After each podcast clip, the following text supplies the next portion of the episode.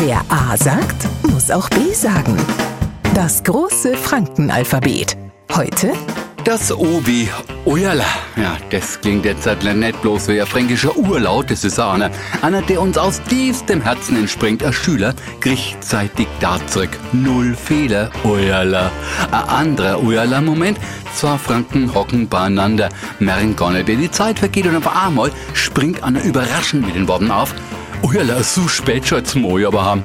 Ein schönes Ujala habe ich auch noch. Stellen Sie sich vor, Sie haben ein Husen das letzte Mal vor drei Jahren getragen, weil Sie damals festgestellt haben, Ujala, ich muss ein wenig zugelegt haben, der passt mir nicht mehr.